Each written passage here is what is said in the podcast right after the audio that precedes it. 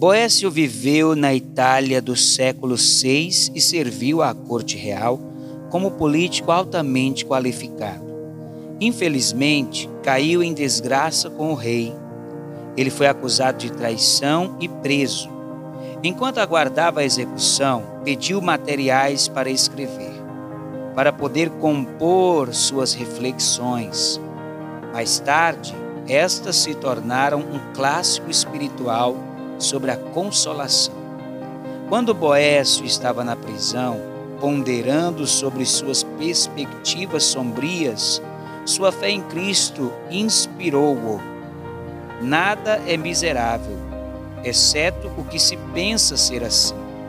E por outro lado, toda classe social é feliz, se quem nela estiver se contentar. Ele compreendeu que é uma escolha pessoal a maneira como vemos as circunstâncias e o contentamento. O apóstolo Paulo reforçou a ideia de que a maneira como vemos as nossas circunstâncias é mais importante do que as próprias circunstâncias.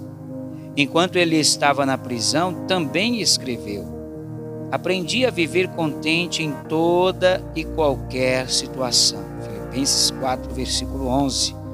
Esses dois homens conseguiam se contentar porque a sua satisfação final encontrava-se em Deus que nunca muda.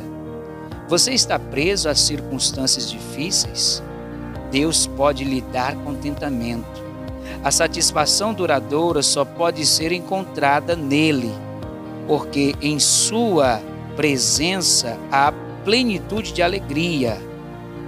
Em Sua destra, delícias perpetuamente. Salmo 16, versículo 11. Quando tudo que você tem é Deus, você tem todo o necessário.